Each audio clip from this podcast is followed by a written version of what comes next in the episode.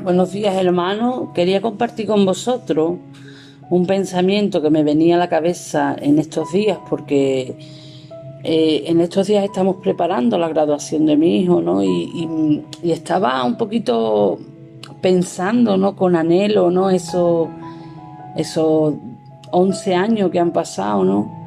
Y, y, estaba recordándolo cuando era pequeño en esa playa, ¿no? Que nos poníamos a cavar a cavar hoyo, a, construir castillo, ¿no? En ese, en ese tiempo en el que te tienes que comer a ese niño, ¿no? Cuando tiene dos o tres años, que te, que te dice, mami, mami, vamos a cavar un hoyo, ¿no? Y estaba recordando precisamente ese tiempo, ¿no? Y lo estaba recordando precisamente porque em, hay una frase que taladraba en estos días mi cabeza, ¿no? Muchas veces cuando hablamos de las personas hablamos de que de que las personas han llegado a su límite, ¿no? Y hay una frase que a mí me perturba mucho, ¿no? Y es que decimos, el ser humano tiene que tocar fondo. Y ciertamente es verdad, ¿no?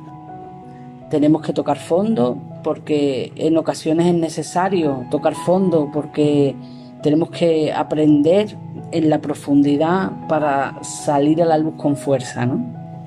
Y el otro día leía un testimonio que decía un hombre que había perdido a, su, hijo, a su único hijo, y leía que el hombre em, hablaba con, su pastor, ¿no? Y, claro, su pastor estaba preocupado por el estado anímico de la familia y, y el hombre le dijo, pastor, no tenga usted miedo, porque he tocado fondo, pero en el fondo está la roca.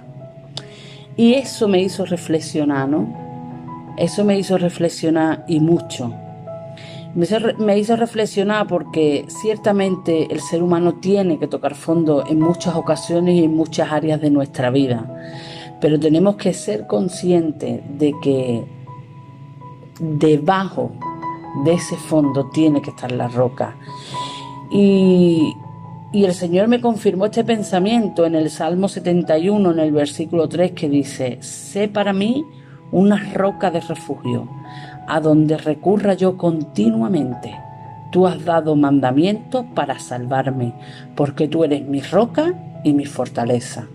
Hermano, aunque toquemos fondo, aunque cabemos y cabemos y cabemos hasta lo más profundo, dejemos que esa roca fuerte siga debajo siga debajo de nuestros pies, porque en esa roca fuerte es donde vamos a encontrar refugio, donde vamos a recurrir continuamente para apalear las dificultades de la vida.